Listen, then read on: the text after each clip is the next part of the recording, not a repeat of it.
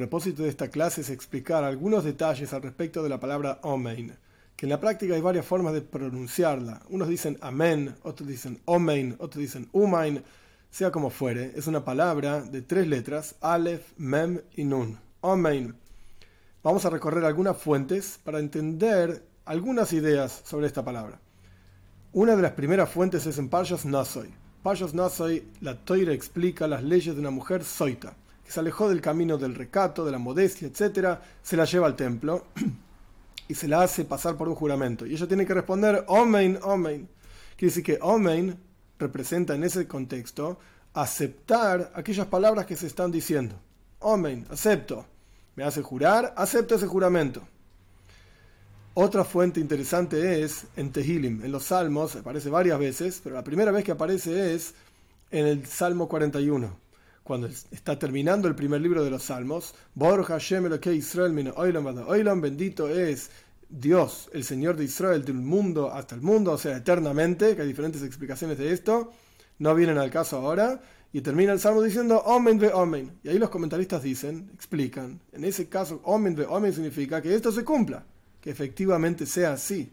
Ha'amanas devarim realmente que esto se sostenga y ocurra, es decir, que Dios sea bendito y se proyecte en todos los mundos, etc.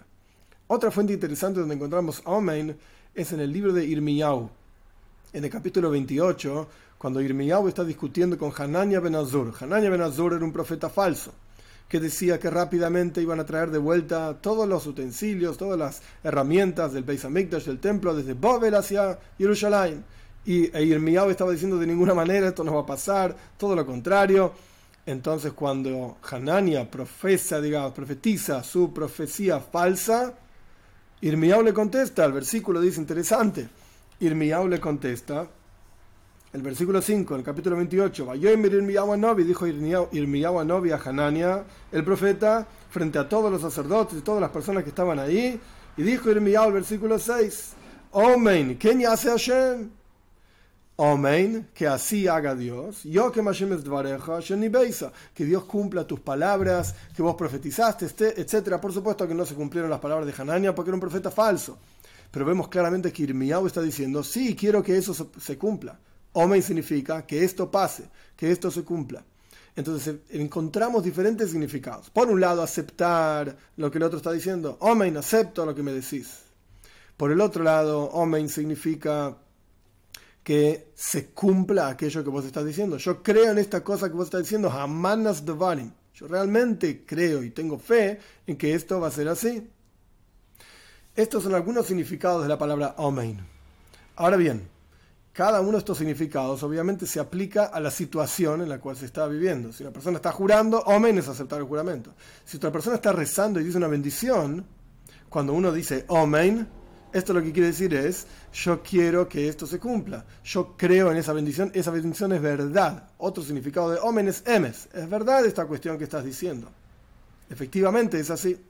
Y de acuerdo a esto hay diferentes explicaciones entre nuestros sabios sobre si cuando la persona dice omen, le da un kium, una fuerza a la bendición que el otro está diciendo, o si simplemente es una obligación de uno que uno dice, ok, escuché el nombre de Dios, escuché una bendición, digo omen. En el primer caso, si yo no respondo Omen, tu bendición que vos dijiste no es completa. Porque Omen en la práctica, ¿qué significa? Finalmente, digamos, llevando la cuestión, todas estas explicaciones diferentes para que todas converjan en un mismo lugar.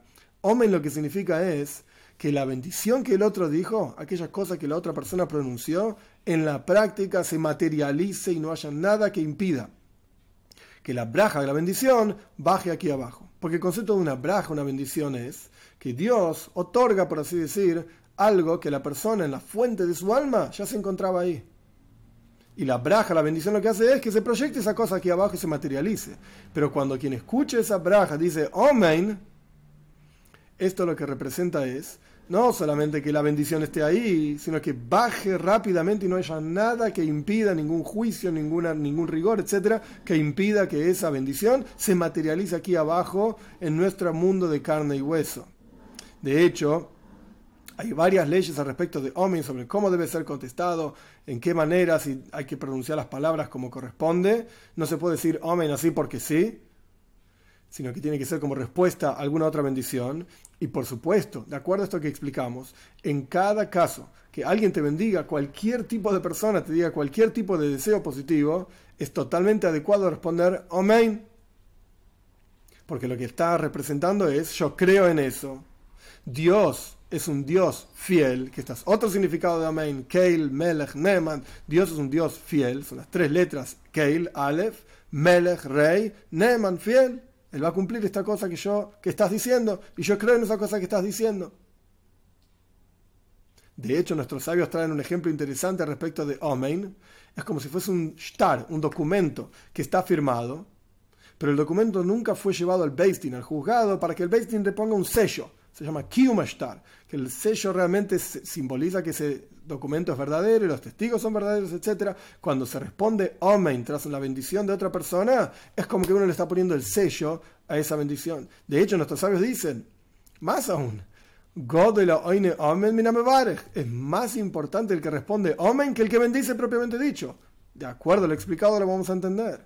Porque el que bendice lo único que está haciendo es revelando en la fuente de su alma una determinada bendición. Pero para que se materialice aquí abajo, se necesita el Omen, para que no haya nada que impida que esa bendición realmente baje hacia aquí. De acuerdo a todo esto explicado sobre la importancia de responder Amén, que esto le da fuerza a la bendición, que esto representa que uno mismo cree en esto, que uno está esperando que esto se cumpla, que Dios lo cumpla, que Dios es fiel y lo va a cumplir, etc. De acuerdo a todo esto vamos a entender algo que está traído en Kabbalah, la mística judía.